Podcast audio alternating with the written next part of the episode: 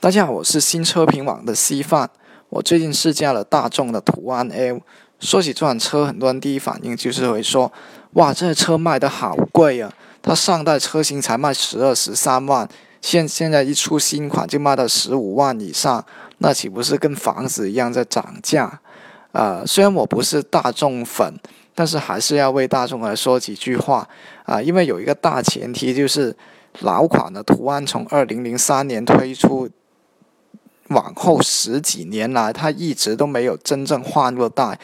虽然加入了 TSI 加 DSG 的动力系统，还有一些与时俱进的科技装备，但是它内在的那个大架构还是以前十多年前那个老样子。只要你坐一下它的后排座椅，又直又硬，然后操作一下它的座椅折叠功能，步骤又多，然后啊手感又重。总之就是人性化的东西还留在那个十多年前那个水平，啊，来到现在的途安 L，它车厢上档次就不说，就看起来就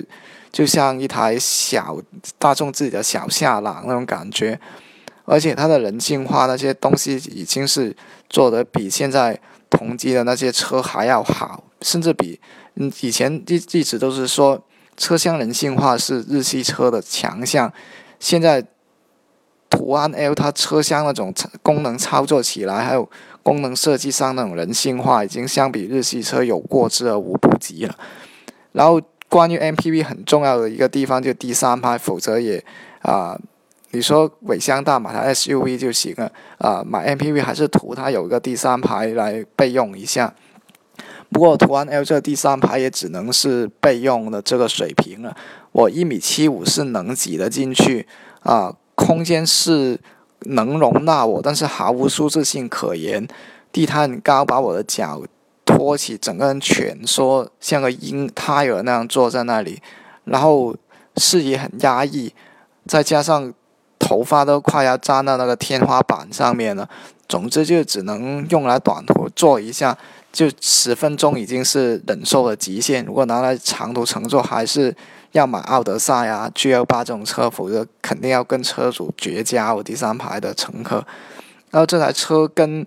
高尔夫七一样，都是用用 M Q B 平台，然后它是完完全完完全全是一个轿车的底盘。这种完全是轿车底盘的车有两个好处，一个就是啊操控还有滤震，它都跟轿车很看齐。你把它当成是一台速腾那样开就行了。就是驾驶上，如果你开惯轿车再开这个车，没有需要适应的地方，转弯你还是按照你以前那种节奏来转就就对了。然后啊，滤震有大众大众车，就像高尔夫七啊等等这种车那种啊后尘又很所谓很得味的那种那种啊质感。但是它有单厢车的一一个弊病就是。啊，因为单厢车它车身的那个造型比较像一个四方形，而不是像不是说像两厢车啊、三厢车那种比较类似三角形的那种车身那种车身结构，所以说它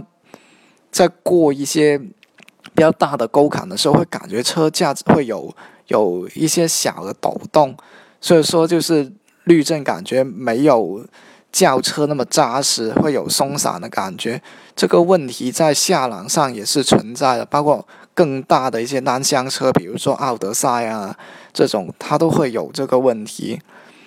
然后就是最后就是说说一下它对比同级对手吧。啊，它跟这个对手同级别有第三排的车型，比如说啊丰田的逸致。丰田逸致空间上表现不如这个途安 L，而且滤震也没有途安 L 那么好啊。总之方方面面也想不到一直有什么地方能跟途安 L 比拼，或者啊，唯一一点就是说丰田的这个质量口碑会给人比较大的信心啊。然后跟马五比起来，马五的空间不输给途安 L，而且马五有这个。双两边都有这个侧滑门，就是乘降性会更为乘客提供更多便利。家里有老人啊，什么出入都比较好啊。但是马五它的最大问题就是动力系统太旧了。途安 L 这个已经是现在最新的 TSI 加 DSG，但是马五它没有与时俱进用上这最好的创驰蓝天。